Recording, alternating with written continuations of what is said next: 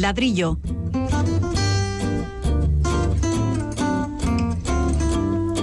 El programa divulgativo de Radio Vitoria dedicado a la arquitectura y el urbanismo.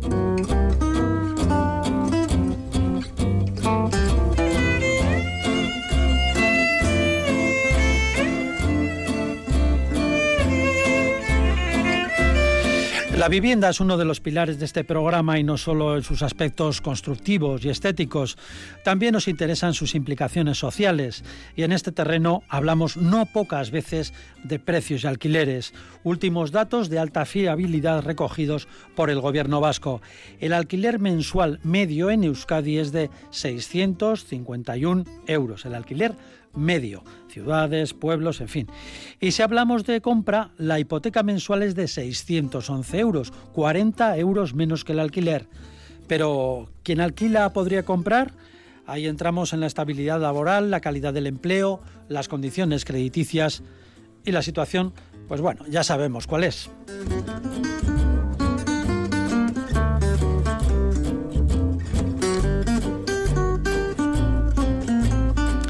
En el menú de hoy tenemos obras interrumpidas por hallazgos arqueológicos, más aparcamientos de bicis y hablaremos del paisaje urbano y sus cambios. Nuestros colaboradores también nos contarán cuál es su arquitecto favorito. A ellos saludamos, son los arquitectos y urbanistas Pablo Carretón, bienvenido. Hola a todos. Y Fernando Bajo, un saludo. Muy buenas.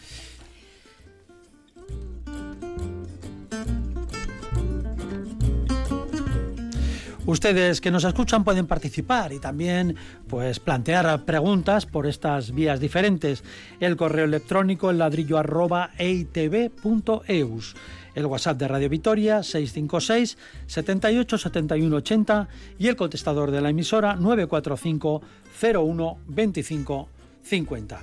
De la realización técnica se encarga Pachi Meave, Meave les habla Paco Valderrama.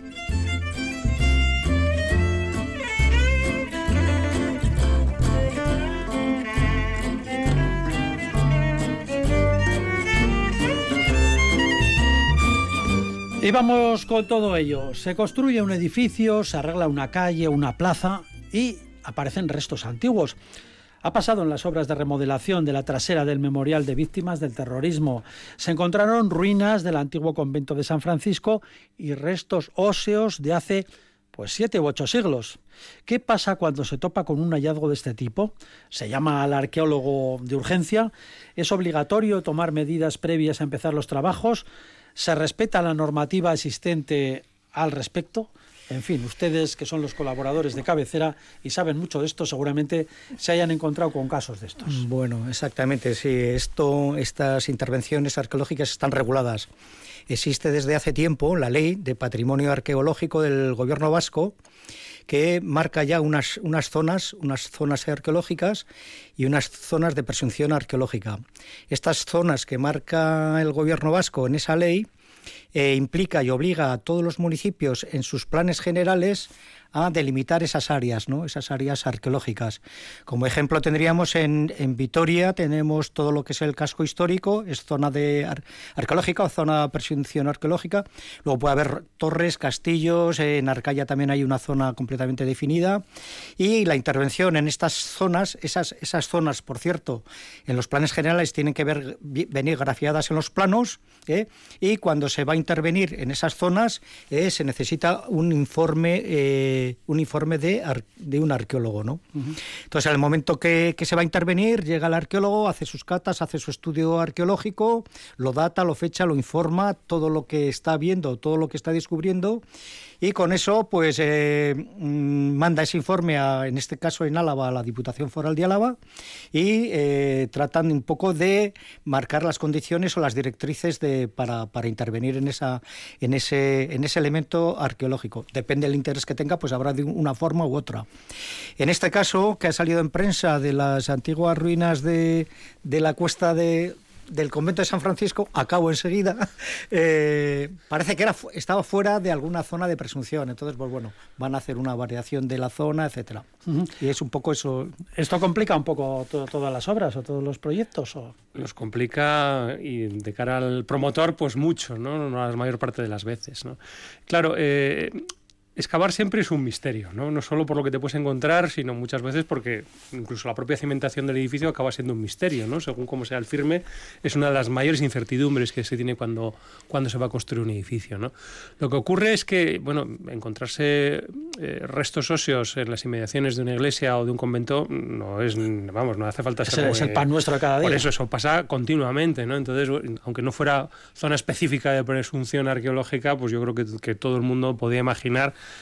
que eso, eso existe y ha existido. Sí, porque ya sabemos que antiguamente se enterraba eh, dentro de las iglesias a quien el que podía, el que podía y, los que no, lo más cerca posible. Exacto. Entonces, bueno, es algo que, que, ocurre y ocurre a menudo y hay que estar preparado para ello porque eso es algo que funciona así. ¿no? En este caso parece que los restos son incluso más antiguos que los del propio convento, o por lo menos del comienzo. ¿no? También es cierto que los conventos no, vamos, no se construyen es novo, ¿no? Siempre ha habido un ermitantes o siempre ha habido un centro de peregrinación, etcétera, etcétera. Es decir, que la historia en eso nos demuestra que hay lugares que sabemos o intuimos que, puede, que pueden existir pues estos, estos enterramientos, ¿no? En hospitales, también cerca de lugares así, en, en campos de batalla, por ejemplo, en caminos que llevan eh, las tropas también suele haber, o sea, en Vitoria, por ejemplo, ¿Ah, pasa mucho eso, sí, sí. Por ejemplo, Ortiz de Zárate, que era antigua Nacional 1, eh, previamente fue el camino por el que las tropas francesas salieron hacia Francia después de haber sido derrotadas en, en Jundiz, ¿no? Y entonces hay muchos enterramientos a ambos lados, de esa antigua camino, de esa antigua carretera y debajo de muchas de las edificaciones que existen hoy día, ¿no? Entonces, bueno, yo creo que son cosas que, que ocurren, que nos llaman la atención cuando cuando de repente, pues eso parece que es una gran noticia, pero yo creo que es una cosa que es bastante común, ¿no? ¿Qué es lo que se hace? Pues bueno, depende de la antigüedad de esos restos, la riqueza de los hallazgos de alrededor, pues eh, se pueden paralizar las obras durante una buena temporada para que los arqueólogos tengan tiempo suficiente para estudiar todo eso, o no, o simplemente trasladarlos si resulta que no son tan importantes, ¿no? Yo, vamos, hay de, hay de todas las casuísticas y todos los casos, ¿no? Pero vamos, no es algo tan excepcional como para, para sorprenderlo. Por ejemplo, en el casco viejo, supongamos que en el casco histórico, que tienen ustedes que hacer una obra, no sé, la reforma de un sótano, por ejemplo, o de una lonja, ¿tienen que pedir un permiso especial? Si está dentro de esta áreas de presunción arqueológica tiene que haber un informe preceptivo que diga que eso no, no hay restos, no hay interés y que por tanto se puede operar con toda la tranquilidad del mundo. Al estar dentro de una zona de interés arqueológico, sí. Volviendo un poco a los restos que han aparecido, antiguamente antes de que se hace el teatro, el Banco de España estaba el hospital, estaba fuera de las murallas y el hospital estaba justo ahí, en esa zona, donde acaba Mateo Moraza y antes de llegar al convento, pues es otro de los lugares. al sur, estaba el hospital. En, las cercanías de los hospitales siempre hay entrenamientos. Entonces no, no es mayor sorpresa eso ni mucho menos. En cualquier caso, bueno, pues esperemos que no retrasen mucho las obras, ¿no? De todo este complejo nuevo, esta organización nueva que se está haciendo, porque, claro, según su valía, como hemos dicho, pues pueden, pueden tardar tiempo en, analizar y en valorar todas estas cosas. Al hilo de, de, lo que ha comentado Fernando en cuanto a, restos, ¿no? De enterramientos en los, en los, los edificios, iglesias, castillos, etcétera, sí que marca también la normativa eh, una, una, especie de calificación de la A hasta la E de que el interés arqueológico puede ser dentro de la iglesia o a, a, 15 metros, en un perímetro de 15 metros o al lado de las instalaciones auxiliares, etcétera, ¿no? Marca un poco también ese ámbito de que, de que está afectada la zona arqueológica. ¿eh? Y es, es curioso. Eh, estamos hablando de la normativa que hay en el País Vasco, también aquí en Álava, pero siempre hemos encontrado también algunas informaciones en las que nos dicen pues que en otros lugares, en otros lugares eh, pues resulta que el constructor se ha cargado eh, pues restos visigodos de gran importancia, que lo que ha hecho ha sido echar tierra, ha aparecido algo y ¡bum! tápalo, tápalo y sigue porque esto... Pero bueno, eso no quiere decir que no haya pasado aquí.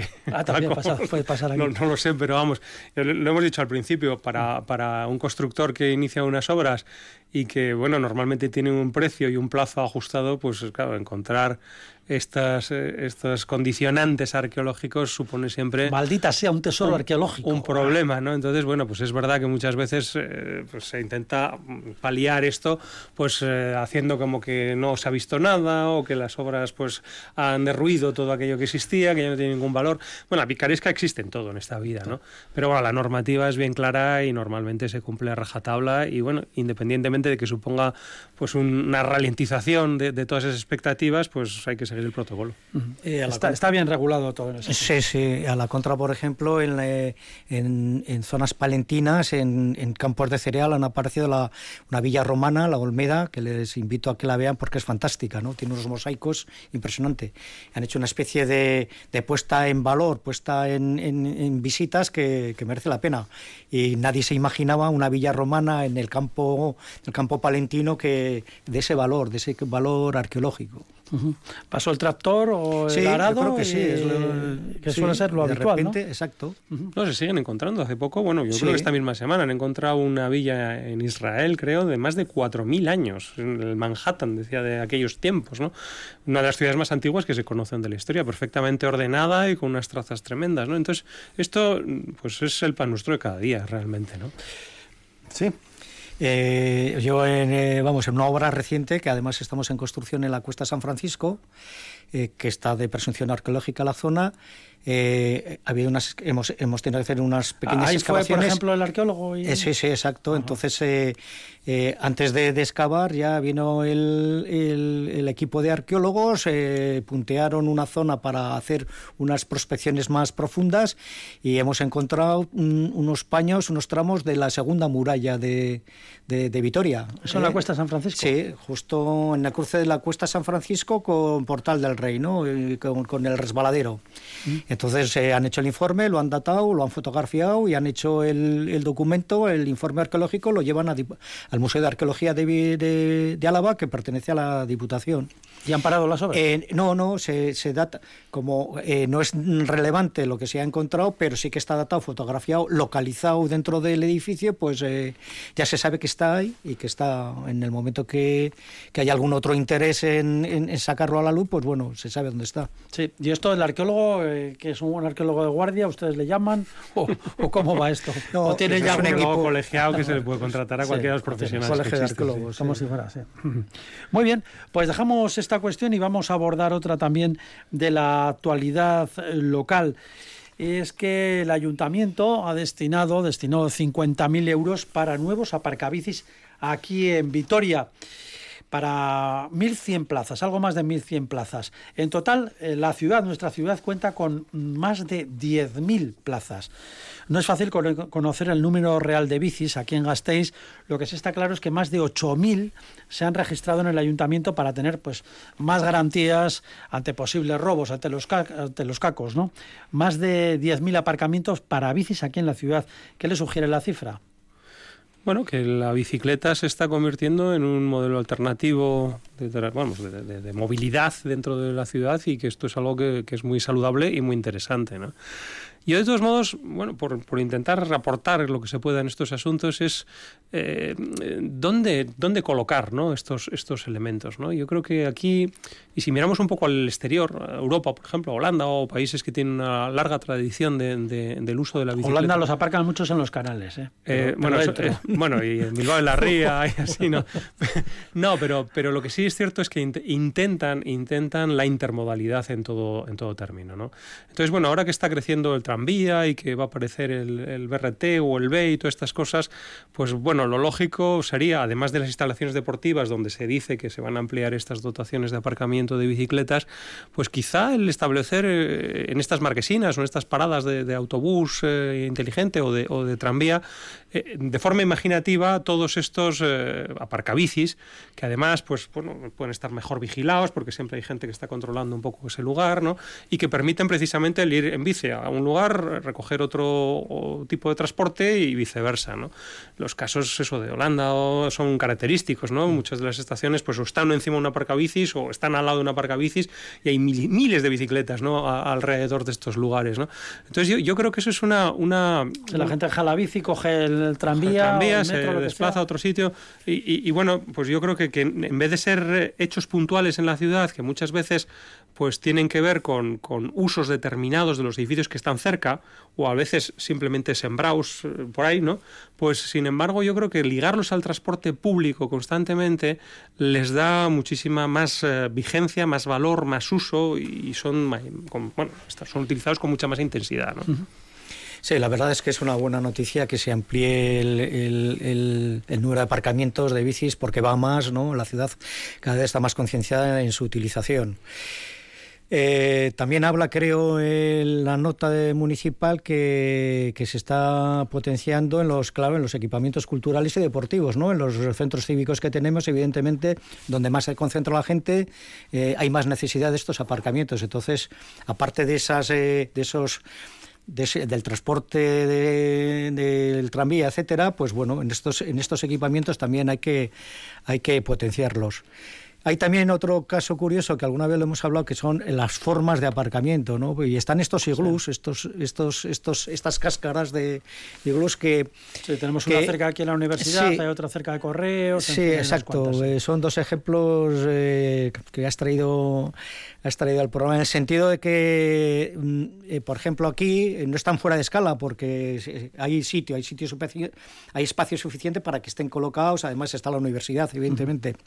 Pero otra cosa, por ejemplo, es el de correos, que yo creo que está metido como calzador, está fuera de escala eh, y está metido eh, justo al lado de la Plaza Nueva, detrás de correos, que yo creo que chirría bastante. ¿no? Yo creo que, que quizá no es el modelo de aparcamiento que se necesita en esa zona, sino que tendría que ser uno un poco más en superficie. Otro tema también que alguna vez hemos comentado de la posibilidad de quizá plantas bajas o locales, lonjas, o que están vacías, potenciar para que se puedan habilitar para, para este tipo de sin, sin tener que ocupar espacio público, ¿no? Sí, eh, de hecho creo que algún grupo político, no recuerdo cuál fue, llevó, planteó de alguna manera esta iniciativa de que se pudieran utilizar lonjas vacías para eh, crear aparcabicis seguros, pero bueno, creo que la cosa eh, no pasó a más, pero bueno, puede ser una, una, opción más. Siempre estamos pensando en las lonjas vacías que hay en la ciudad, que son cientos y cientos, y que, bueno, tenemos el convencimiento, bueno, tienen los, los conocedores mucho más del urbanismo, de que no se van a llenar prácticamente nunca, no se van a ocupar. Y entonces, bueno, hemos hablado desde eh, que se utilicen como viviendas, un viejísimo tema que vaya usted a saber. también otra opción puede ser esta el, utilizarlos como aparcabicis. Bueno, yo creo que nos estamos pasando un poco, ¿no? la bici puede estar perfectamente en la calle y lo que habría es que diseñar unos portabicis más sencillos y más bonitos de los que hay normalmente. Y ahí se acabó el asunto. Yo ya creo que el problema de seguridad de las bicis es un problema de seguridad y lo que habría es que detener a los cacos y prohibir que se robaran las bicis y tener un control mayor que eso. Si lo que vamos a hacer es ahora diseñar búnkers eh, de cuatro llaves para guardar las bicis, es que algo estamos haciendo mal, porque las lonjas no están diseñadas para guardar bicis, están diseñadas para otras cosas, ¿no? Y creo que tenían muchísimos mejores servicios para la población que para lo que es un instrumento como la bicicleta, que, insisto, no le pasa nada por estar en la calle, ¿no? Por supuesto, no deben atarlas a los bancos las bicicletas, pero vamos, yo creo que una hilera de aparcamientos de bicis sencillos, que sean una parte del mobiliario urbano que estén bien diseñados y que tengan la seguridad suficiente como para candarlas, pues es vamos, suficiente y sobrado. Así que ya sabe, señor Carretón, su plan de lojas para bicis, pues nada. La puerta, la llave, me tropiezo, que una puerta es pequeña, que entonces otra puerta, que no tengo el candado. Hombre, nada, nada. Muy bien. Bueno, pues dejamos aquí estas eh, noticias locales relativas una pues a esos hallazgos arqueológicos y cómo afectan a los trabajos arquitectónicos y otra, bueno, pues a esa buena noticia de que va a haber más plazas de aparcamientos en la ciudad. Va a contar al final Vitoria Gasteiz con más de 10.000 aparcabicis. Eso quiere decir que el número de bicicletas se sigue incrementando y sobre todo que se sigue usando.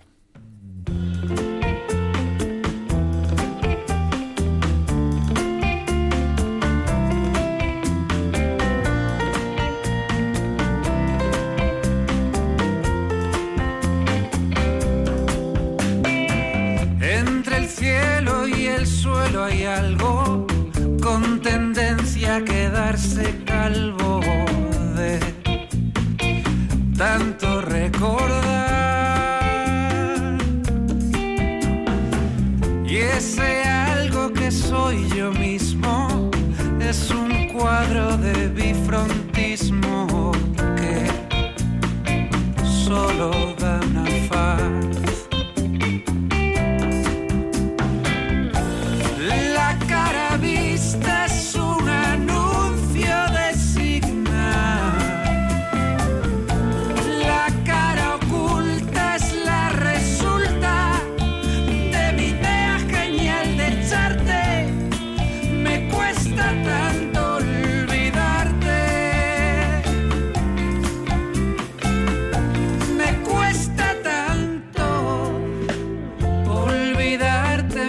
cuesta tanto olvidar 15.000 encantos. Es mucha sensatez.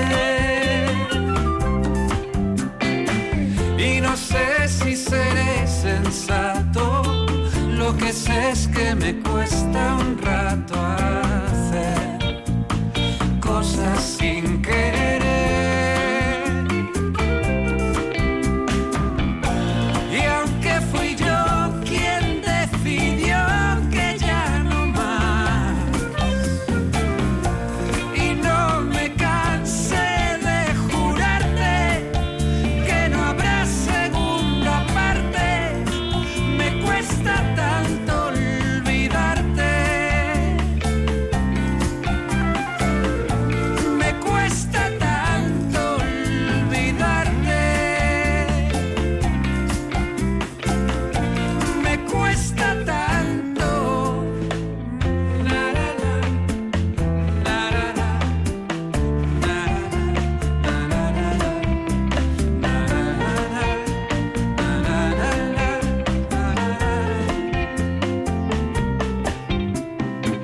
ladrillo, el programa divulgativo de Radio Vitoria dedicado a la arquitectura y el urbanismo. De miércoles a viernes se va a celebrar en el Museo Artium unas jornadas, se van a celebrar unas jornadas denominadas Creación, Ciudad, Paisaje. Las jornadas forman parte de la segunda Bienal de Arquitectura MUGAC del Departamento de Vivienda del Gobierno Vasco y cuentan con la colaboración del Colegio de Arquitectos de aquí de Álava. Una de las ponentes en estas jornadas será la arquitecta Ana Bach, del estudio Ana y Eugeni Bach, de Barcelona.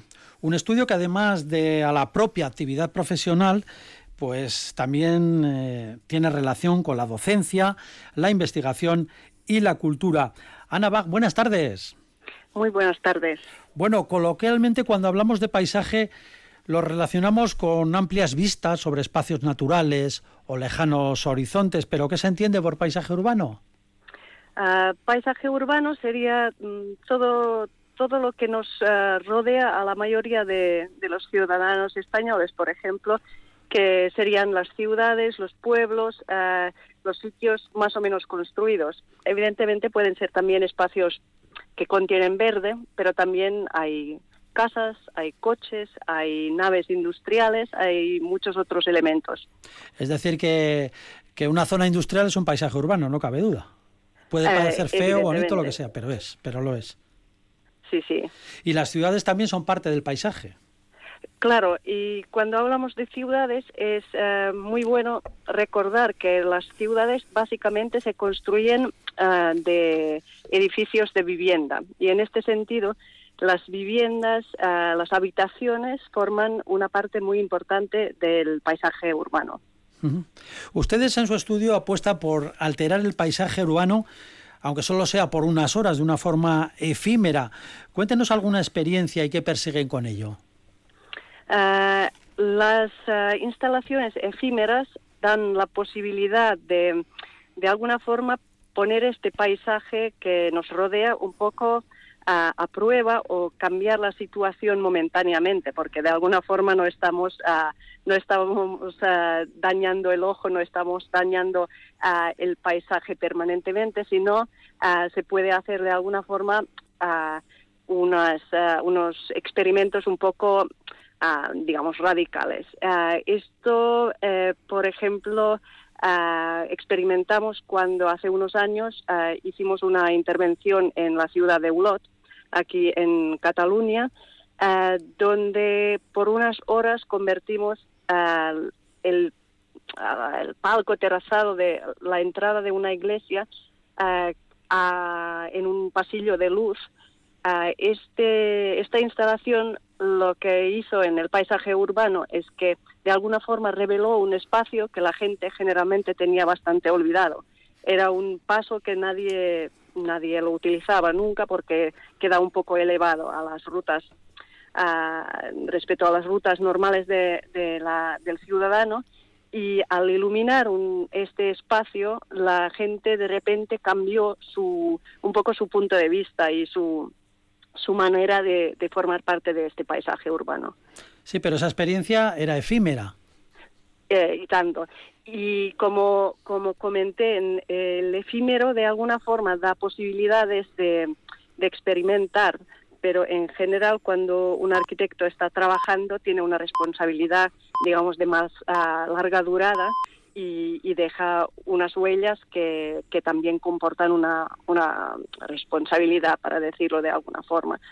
Eh, en el momento que un arquitecto proyecta, por ejemplo, un, un pequeño edificio, ah, tiene que recordar que está con este pequeño e- edificio, tiene una oportunidad de, de reaccionar, de hacer ciudad. De alguna forma puede mediar entre dos vecinos que no se, no se ponen de acuerdo, dos casas que tienen una altura diferente, pues si estamos ahí en el medio proyectando un nuevo edificio, podemos de alguna forma poner de acuerdo estos dos ah, edificios vecinos que, que no tenían, digamos, no tenían un punto en común. Y en este sentido, cada, cada vez que se proyecta un edificio, de alguna forma, eh, la arquitectura eh, interviene en este paisaje y esto es una, una gran responsabilidad.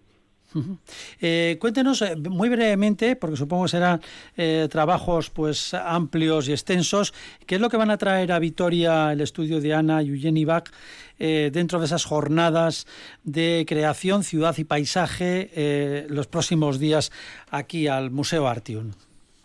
Ah, pues nos eh, gustaría hablar un poco de las diferentes escalas que, que entendemos que existen en la ciudad. De alguna forma, entender de mm, este paisaje desde el espacio público, que de alguna forma em, para la ciudadanía es también más fácil de entender como un paisaje urbano. Muchas veces, además, los espacios públicos contienen el verde, que relacionamos mucho con la idea de paisaje, pero entran otros elementos. Eh, como dije antes, entran los coches, entra el tipo de tráfico, el, tipo de velocidad que, mm, que se proyecta a esta parte de la ciudad, eh, entran elementos como, como la gente, cómo queremos que circule la gente, dónde queremos que la, la gente pase, pase tiempo eh, y cuando están eh, sentados en un banco, por ejemplo, pasando este tiempo, qué es lo que puede ver, lo que puede observar, etcétera.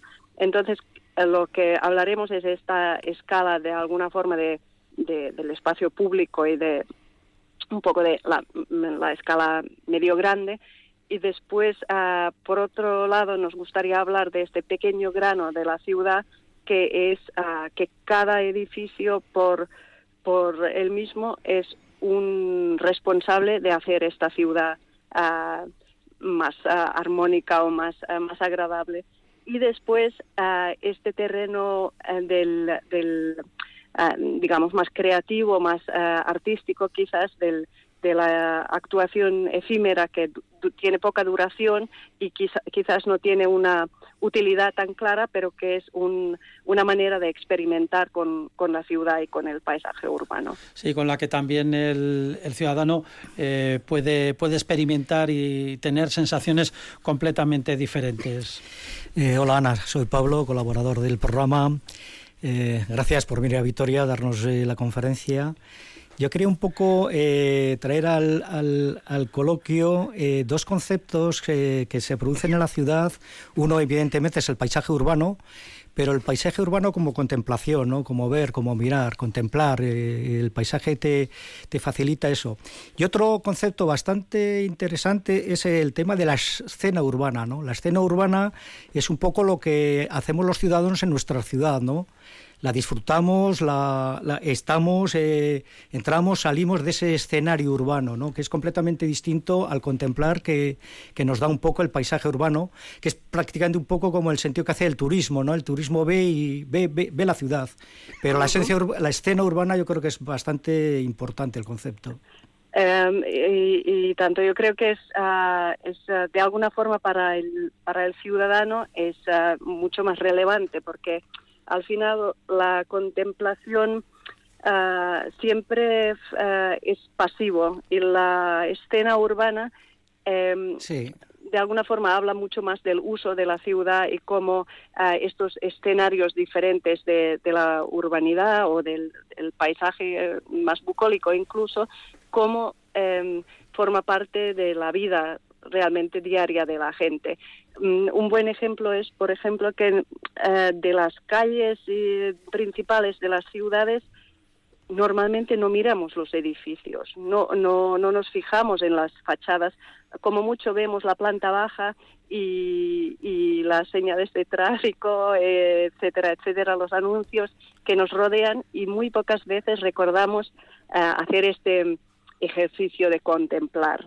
Eh, vamos un poco con, prisas y, vemos lo que, lo que nos rodea muy como ah, muy cerca, pero lo que a mí me gustaría reivindicar eh, son estos dos conceptos a la vez.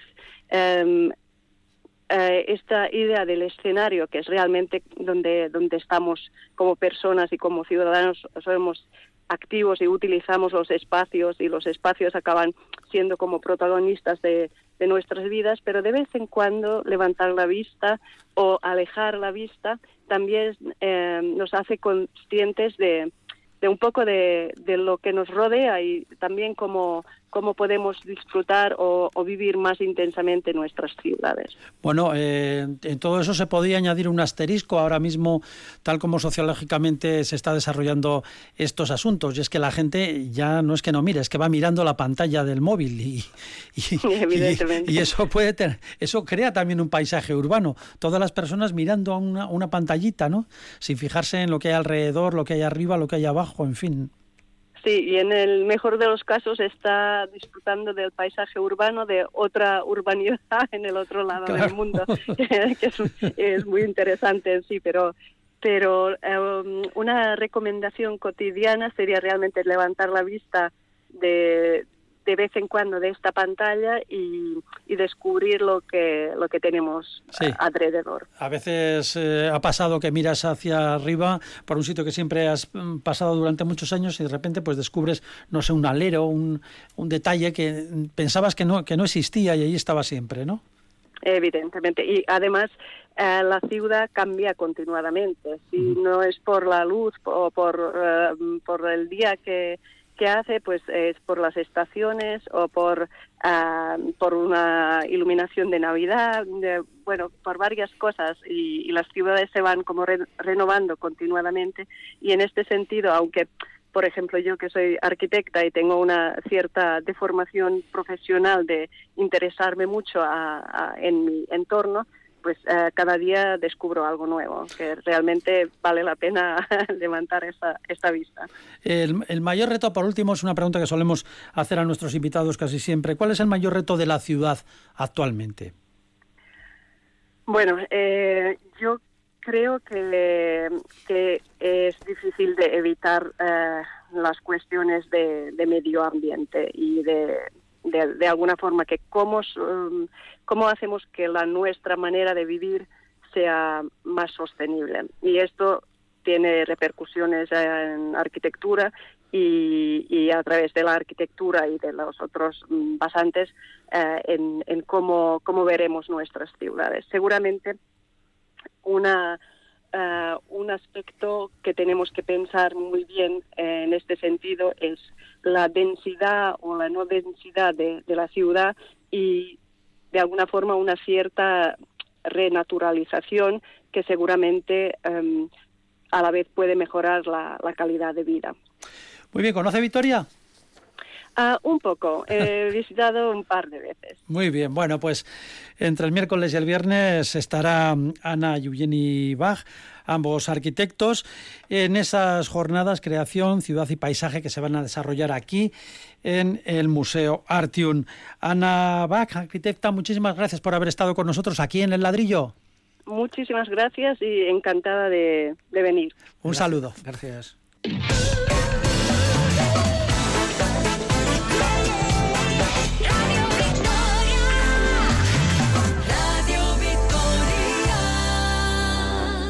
Aquí seguimos con el ladrillo. Llega el momento de los oyentes y las oyentes. Preguntas, preguntas que nos llegan por el correo electrónico, el ladrillo arroba itv.eus, a través del WhatsApp de Radio Vitoria, el 656 78 71 80 o el contestador de la emisora 94501 2550. Está láser Satur Miranda y dice les va a obligar a mojarse a su juicio, se entiende que a juicio de los colaboradores arquitectos que tenemos en el ladrillo, cuál es el mejor arquitecto de toda la historia de la humanidad. Solo les pido un nombre. Saturn. Es, que, es que no se puede responder a esa pregunta. Allá estamos. A ver, Saturn Miranda dice un nombre y que se dejen de historia. Eso Eso nos no lo llevamos toda la semana pensando y, y no, no conseguimos no conseguimos aclararnos. Ya ve usted, Saturn. Echamos ¿Cómo son? Echando humo toda la semana. Bueno, yo me voy a mojar. Lo, lo he estado pensando de verdad y. Uno, ¿eh? Uno. Uno, una. uno, uno, Sí. una.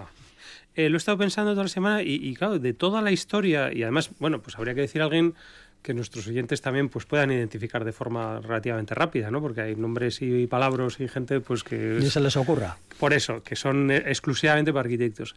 Para mí, eh, el mejor arquitecto de la historia, Miguel Ángel. Miguel Ángel. Nos vamos Ángel al- Renacimiento. au- autor, bueno, ya al manierismo, ¿no? Manierismo. Previo barroco casi. Eh, pero sí, sí, sí, sí, sí. Yo, vamos, actuaciones eh, urbanísticas como el Campidoglio, yo creo que son inigualables hoy día. Y desde luego actuaciones como la cúpula de la Basílica de San Pedro en el Vaticano son impresionantes. La Biblioteca Lorenciana, La es, es inigualable. O sea, Miguel Ángel ¿Cómo, es... cómo lo harían? O sea, es que es que es. Pues- Bueno, ya hay multitud de documentales y lo explica, pero es increíble, ¿no? Sin la El- tecnología que tenemos ahora, que todo lo mide, láseres, no sé qué. Pero eso es lo, eso es lo bueno que tenían, ¿no? Que lo mismo eran eh, ingenieros, pintores, escultores, eh, poetas, eran, eran auténticos hombres de, de, vamos, en este caso ya no el Renacimiento, ¿no? Tardo, tardo, muy tardo Renacimiento, pero eran, eran artistas totales, ¿no? Y la verdad es que las obras que nos han dejado- también, o por sea, supuesto, todo, ¿no? no conocedores de todo, ¿no? Y sobre todo tenían esa capacidad de invención que muchas veces no tienen muchos muchos profesionales, ¿no? Es decir, tenían el talento suficiente como para transformar la arquitectura y, y- y 500 años después decir, ostras, qué cosa, ¿no? Pero cómo, cómo se pudo hacer alguien esto tan tan tan bien, tan brillante, tan novedoso, tan elegante y que el paso del tiempo lo único que ha hecho encima es legitimarlo, o sea, no no ha pasado de moda, ¿no? Porque ahora hay mucho famosete así de, de- de revista que claro, dentro de 20 años diremos qué cosa más fea, ¿no? Qué horterada, no sé, es Sí, como, como un Si pantalón han de campana, ¿no? Ya. una cosa horrible, ¿no? Sí, pero, pero esto, la verdad es que pasan, pasan los siglos y, y cada vez es mejor. Bueno, Satur ya tiene uno que se ha mojado. Fernando Bajo, para él, Miguel Ángel. Bueno, yo, yo voy Pablo a hacer una introducción en el sentido de que yo creo que hay cantidad de arquitectos buenos a lo largo de la historia, los Grecia... Que y- me dé uno, que no me Eh, dé jabón. no te vayas por las ramas, que se Se Pablo. me ocurre, contemporáneo de Miguel Ángel es Brunelleschi, en Florencia, vamos, tiene, tiene cantidad de edificios, aparte de Santa María de Fiore, tiene... Uno, uno el tuyo, Pablo, Eh, que yo me he mojado. Sí, no, sí, no, no, no, sí, no, sí. no. Y luego, no, contemporáneos, por ejemplo, traería tres del siglo XX y Oh. siglo XXI, que son Leverens, eh, Hudson y Zumthor, ¿no? Son tres, eh, tres arquitectos que, que son de cabecera, eso sí que son de cabecera. Pero no, no, no. Yo creo que hay mucho arqui- mucha arquitectura muy buena y muy anónima. Y, y yo creo que es una tradición el hacer ciudad. eh, ese esfuerzo hay que, hay que aplaudirlo de, de ese trabajo que se han Pero hecho. nadie, nadie discute No, de eso, pero mm, quieren que usted diga un nombre a lo largo de la historia de la humanidad. Puede decir No hasta me atrevo. del arquitecto no de las pirámides. Dejaría muchos en el tintero. Dejaría te he dicho todos. tres- te he dicho cuatro. Uno, uno. A todos los demás. Pero, eh, pero es que no le hemos pedido cuatro, y le hemos no. pedido uno. No me atrevo, lo siento. Vale, bien. Eh, un, poco, un poco gallinita. Ya ves, Satur, que esto ha creado Sí, una Satur. Miranda, ya ve. Paco, para ti, ¿qué, qué arquitecto? Pues usted. Hombre, Hala, no. Ya está. Toma ya. Ahí está. Bueno, vamos a hablar ahora de otros dos arquitectos famosos y dejamos esta pregunta de Satur Miranda que ha quedado media a media, 50-50. Uno sí ha respondido y el otro no se ha atrevido. Hablamos de, de otros dos arquitectos famosos. Y esto a raíz de un titular de lo más llamativo que firma el periodista Ferran Bono en El País. Se refiere a los arquitectos Ricardo Bofil y Santiago Calatrava. El contexto es la presentación de una torre de apartamentos de 114 metros que va a construir Bofil a la entrada de Valencia, una promoción privada de unos 70 millones de euros. Y aquí vamos a la historia. Dice Bofil en ese titular llamativo que firma el reportero Ferran Bono, dice, Calatrava es un buen arquitecto, aunque se le caigan las cosas. Esto, claro, nos da pie para hacer unos chascarrillos, nos motiva a hablar de estos dos arquitectos, de la arquitectura actual que hacen y de bueno, de cómo a veces parece que hay celos, aunque luego, a lo largo de todo el artículo, es cierto que Bofil dice que Calatrava es fantástico, que es todo, además es un ingeniero, Aunque luego ya dice también que, bueno, gestionar las cosas no se nos dan tan bien, ¿no? Dicen, claro, diseñas una cosa tremenda y luego tienen que venir unos ingenieros detrás a ver cómo, cómo lo hacemos. Pero bueno, ¿qué les parece esa frase? No sacada de contexto porque la hemos contextualizado. Calatrava es un buen arquitecto aunque se le caigan las cosas. Bueno, yo creo que tiene dos partes la- la- esa, esa afirmación, ¿no? Y yo empezaría por la segunda, aunque se le caigan las cosas. La verdad es que no caen. sé, no sé lo que se le ha caído. No sé el- exactamente. el trencadís de- los de trencadís de los revestimientos se le han caído. Bueno, se le han caído. de, de Y- y en millones de cambio- euros. Y en cambio, la primera parte, que Calatrava es un buen arquitecto, evidentemente. Lo ha demostrado, lo está demostrando. Y igual que los arquitectos del Renacimiento, es ingeniero, artista y arquitecto. Eh, salta a la fama la originalidad en Es a los ingeniero puentes. también Calatrava. Ingeniero, artista también se considera por, su, por ejemplo, la, la torre de Colseró, no, la torre de- del Anillo Olímpico de Barcelona es de él, ¿no? Pues una especie de escultura. Arquitecto, ingeniero y, él se considera artista. Esas tres partes quizá que tenían los, grandes eh, hombres del, del Renacimiento. Y las cúpulas que tiene, ¿no? Los puentes y las cúpulas. Creo que en eso eh, él reinventa, reinventa el puente, la forma, la estética del puente y ha, y ha vuelto a recoger lo que son las, las, las cúpulas, ¿no? Pues en Venecia tiene un jaleo, va a tener bueno, un jaleo eh, tremendo con un el puente que tiene un y en puente, pero vamos, si no hay que ir más lejos. En ¿eh? Bilbao se resbalaba ahí. creo que es un, es un buen arquitecto y bueno, luego pues tendrá todo el tema de la gestión, de la construcción y todo eso, que es otra parte que, que casi se está haciendo más famoso por esa segunda parte que el valor que tiene como profesional. Pero esto de que se le caigan las cosas es Pero tener un es que poquito de te- mala, tener un poquito de mal. Pero es Bofil, no sé, bueno, eh, Bueno, pues ya le conocemos a Ricardo Bofil. Bueno, pues vamos a Eh, conocerle. No, les conocerán ustedes. Vamos a contar un poco su. Yo, yo creo que es una frase genial. ¿eh? A mí me parece una, un, un empuyazo, pero con una elegancia Es contraste, sí. bueno. encantadora, ¿no? Eh, Qué gran arquitecto aunque se te caen Una las frase cosas, fácil. Bueno. Bueno, no, no, no, no es tan fácil porque Calatrava además tiene mucho orgullo y claro, no le sentará muy bien que, Y que va- también. que vaya fracaso en fracaso, pero bueno, por eso, por Son eso dos choques de orgullos. Sí, sí, sí, sin duda alguna, ¿no? Lo que pasa es que, que Bofill ha tenido menos problemas, vamos a decir, que Calatrava en sus obras, ¿no? A Ricardo Bofill, ¿no? Ricardo Bofill Leví, ¿no? Un arquitecto mm, archiconocido, de prestigio, catalán, ¿no? Barcelonés, de la burguesía, más burguesía de Cataluña, eh, siempre relacionado con el mundo del arte, eh, internacional desde muy joven y un infante terrible de la, de la arquitectura. ¿no? En ese caso un poco lo contrario, ¿no? de Calatrava, un ingeniero, trabajador, es que mm, dos, dos mundos, vamos a decir, que ya socialmente situados en dos, en dos límites. ¿no? Eh, uno pues lo tuvo más fácil, el otro se hizo a sí mismo y todas estas cosas. ¿no?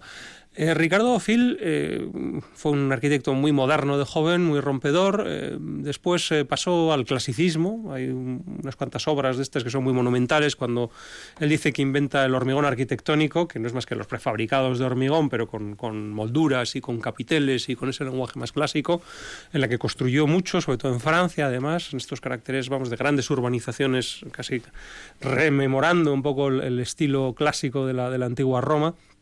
Y es un arquitecto que, que es poco a poco, de una manera, vamos a decir, de en, en segundo, no en, en- en- en la cúpula de los más estrellas, pero muy arriba, ha estado construyendo pues, en Chicago, eh, en Nueva York, eh, en China, eh, en toda Europa, vamos, en, en todo el mundo. Ahora está en ¿no? Moscú Ahora también, está en en Rusia está Moscú. entrando, está haciendo cantidad de O cosas. sea, es, es alguien que, que- que es un profesional, vamos a decir, eh, más discreto, vamos a decir, que Calatrava, ¿no? Un, un verdadero arquitecto. Calatrava, aunque alguien no sea un conocedor o no seamos unos conocedores, enseguida ves que es de Calatrava, vamos. porque Cal- Calatrava esas gusta, espinas, gusta esa- a todo el mundo, blancura. menos a los arquitectos. Esto, es, esto hay que decirlo, ¿no? Y, A y- y no, a todos. Y, de ahí viene, y de ahí viene la, la puya, ¿no? En general, los arquitectos no nos gusta nada Calatrava, pues nos parece un poco fallero, ¿no? Un poco exagerado, ¿no? Siempre utiliza más material del, del que necesita, siempre es todo como muy exagerado, ¿no? Es, es- es en ese espíritu mediterráneo un tanto, eh, bueno, pues llevado al límite que, que la verdad la gente pues le fascina, pero, pero claro, cuando ves un poco sus obras dices, pero ¿para qué ha hecho esta cosa tan, tan, tan tremenda? ¿no? Si realmente un poco de contención le hubiera venido bien, ¿no? Porque es verdad que, que la arquitectura que está hecha para durar, que tiene la labor de esa de permanencia, pues eh, le viene bien la contención, ¿no? O sea, si a las pirámides de Egipto le hubiéramos puesto cuernos y puntas y flechas y cosas de estas, pues igual no hubieran eh, durado tanto, ¿no? Como han durado, ¿no? Entonces yo creo que la, frase, la frase de Bofill es muy buena porque, porque realmente mm, es una maldad absoluta, ¿no? O sea, es un buen arquitecto, ya yo creo que está diciendo ya lo contrario, no es tan bueno, y encima se le caen cosas, o sea, es, una cosa mm, tremenda, ¿no? Y después lo, lo viste además en el resto de la entrevista, como claro, está, él está en la cresta de la ola, ¿no? Está entre los cuatro o cinco más famosos de todo el mundo, que es verdad, ¿no? Y, y hay un poco de lamento detrás. Yo no estoy tan, tan arriba, pero bueno, sigo haciendo cosas, ¿no? Entonces yo creo que, que esa, hay una, una ironía mm, muy, muy suculenta, muy jugosa detrás de esa afirmación. Bueno, volviendo un poco a los dos personajes, eh, sí que es verdad, por ejemplo, Santiago Calatrava hace una intervención en Oviedo, donde estaba antes el antiguo campo de fútbol, que mete un edificio que es que no cabe, no Ah, sí, es o sea, se famoso. desborda, escala, entonces. Se han estado en Oviedo, eh, no ha hecho ciudad y en todo este el mundo habla de lo mismo allí. y en este se sentido, quedó- eh, así como Bofill ha hecho urbanismo, ¿no? Ha hecho ciudad a través del urbanismo y todas estas, estas grandes intervenciones urbanísticas y arquitectónicas. Sí, ahora, ahora, ahora cuento. Eh, en, en Álava tenemos dos, dos, dos obras eh, como singulares de estos dos arquitectos. Santiago Calatrava tiene la bodega Isios en La Guardia, Ah, sí. esta de las olas, que, que hace un poco de símil con la Sierra Cantabria, etcétera. Ahí tenemos un, un objeto arquitectónico, no sé si funciona o no, que es de, de- de Santiago. Sí, es- es muy Y- bonita, ¿no? Parece que gusta Sí, mucho. bueno, tiene, tiene ¿Ves? esa... Menos a los arquitectos. Bueno, pues a mí me Tiene, encanta. tiene esa... Y a nuestros oyentes también. a la contra, por ejemplo, Bofill nos ha dejado aquí en, en Vitoria la plaza de Cataluña, que es el Actur del Aqua. Él interviene urbanísticamente, hace unos trazados eh, de ciudad, de, de calles, de plazas. Y esa plaza, eh, la plaza de Cataluña, que le tenemos ahí en, en el Aqua y Bayondo, es eh, circular, tiene unas semi-excedras, ¿no? Y bueno, ahí se ha quedado. Y ese, ese es una. Es, se nos ha quedado ese, ese urbanismo de, de Ricardo Bofill. Tenemos en Vitoria y luego a Calatrava lo tenemos en La Guardia. Calatrava no ha hecho urbanismo, creo. Yo no conozco que haya hecho alguna intervención de ciudad, que es lo que le falta quizá para... Eh, el Ricardo Bofill puede ser más completo y, y sobre todo lo que comentaba Fernando, ha trabajado mucho fuera de, fuera de España, ¿no? Ha trabajado Bueno, en Francia cantidad. Pero lo que hizo en, en- ahora volvemos a Calatrava, lo que hizo en, en Nueva York, por ejemplo, con esa estación de, de metro. Es Calatrava. Eh, Ese es Calatrava, Calatrava, sí, Calatrava, sí, quería sí, decir, sí, sí, sí. Calatrava, ¿eso, eso no es urbanismo? No, eso es No. un objeto, una marcianada Es dentro una de, estación- de- es una estación de- Manhattan, sin más. Eh, No es, no es urbanismo. Bofill, Vaya, vaya. a Bofill le encargan también toda la, la remodelación del cauce del Turia en Valencia, porque ya habían desviado el río, queda ahí un, un- un- un parque lineal impresionante y él no sé si llega a hacerlo definitivamente o qué, pero bueno, interviene en esa parte.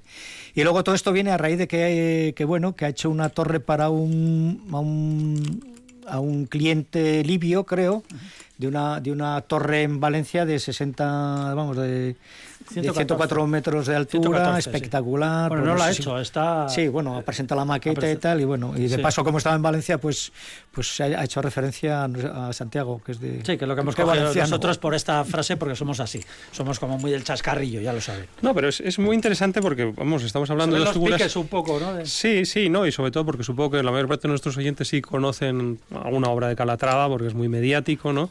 Pero, pero supongo que conocerán muy pocas de, de, de ¿no? Y que es un arquitecto que además ha variado mucho más a lo largo de la época, tiene muchos distintos estilos, cuando Calatrava al final lo único que hace es copiarse a sí mismo, ¿no? Está siempre haciendo la, la misma labor recurrente, ¿no? Joder, algunos edificios nos recuerdan a Gaudí, jo, esos arcos, esos Sí, sí, pero, cosas, pero yo creo que con, con, no sé, con una repetición ya que raya un Eh, poco lo, lo, lo cans- lo cansino, ¿no? Siempre vemos lo mismo, ¿no? De abajo... Aquí está el hoyo, ¿no? No parece que lo Aquí ha hecho el. Aquí, el aquí está ¿no? que por cierto, ayer me fijé que tiene unas ventanitas arriba, porque claro, como no ventila todo esto, le han puesto unas ventanas así como las de tendedero, de estas de, de, de cuarto piso en una terraza, pues de esas les han puesto.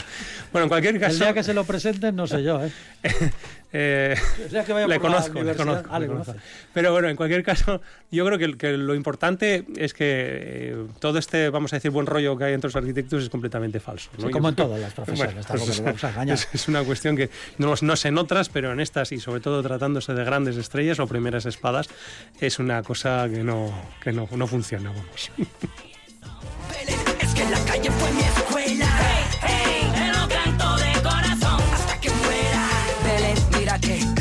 mí que no me clasifiquen, que no me juzguen, que no me miren mal, que no me tiren sal. Déjenme sano, yo vivo a mi manera. Y aunque me toca duro, siempre lleno mi nevera. Yo ando suelto, revuelto, haciendo vueltos, muchos inventos, buscando lo del almuerzo, buscando el camino que menos problemas me dé, buscando llenar el bolsillo y un plato de comer. Con la fuerza del Señor, hecho pa'lante, nadie que nos critique y nadie que nos espante. Bueno, y vamos terminando con el Día de la Arquitectura que es hoy, ¿no? Y luego también que, bueno, el Colegio de Arquitectos de Álava ha elegido, miren, alguno que se ha mojado, ha elegido el mejor edificio, el edificio más destacable en Vitoria, que resulta, a su juicio, el Día de la Arquitectura, pues resulta ser una iglesia.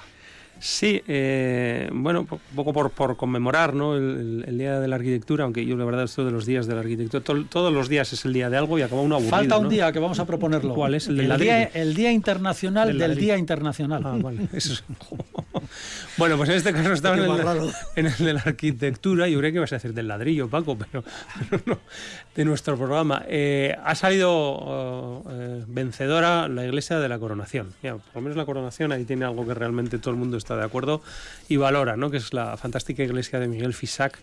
Que, que por encima además de sus competidoras, que son las otras dos iglesias ¿no? que hubo en, en aquel famoso encargo, pues ha salido como, como primer edificio, como el edificio más significativo de esta ciudad. ¿no? Y desde aquí, bueno, pues invitar a los oyentes que no lo conozcan o que, vamos, no, o no se acuerden de cómo es, a que vayan a verlo, porque realmente es la admiración no solo de los arquitectos de esta ciudad, sino de los arquitectos de mucho más lejos. Eh, sí, la verdad es que yo creo que ha sido una selección acertada porque es un edificio digno, ¿no? Tiene una arquitectura impresionante. Luego también han quedado eh, la estación de Goya y, y ha quedado también los arquillos de Olaguibel.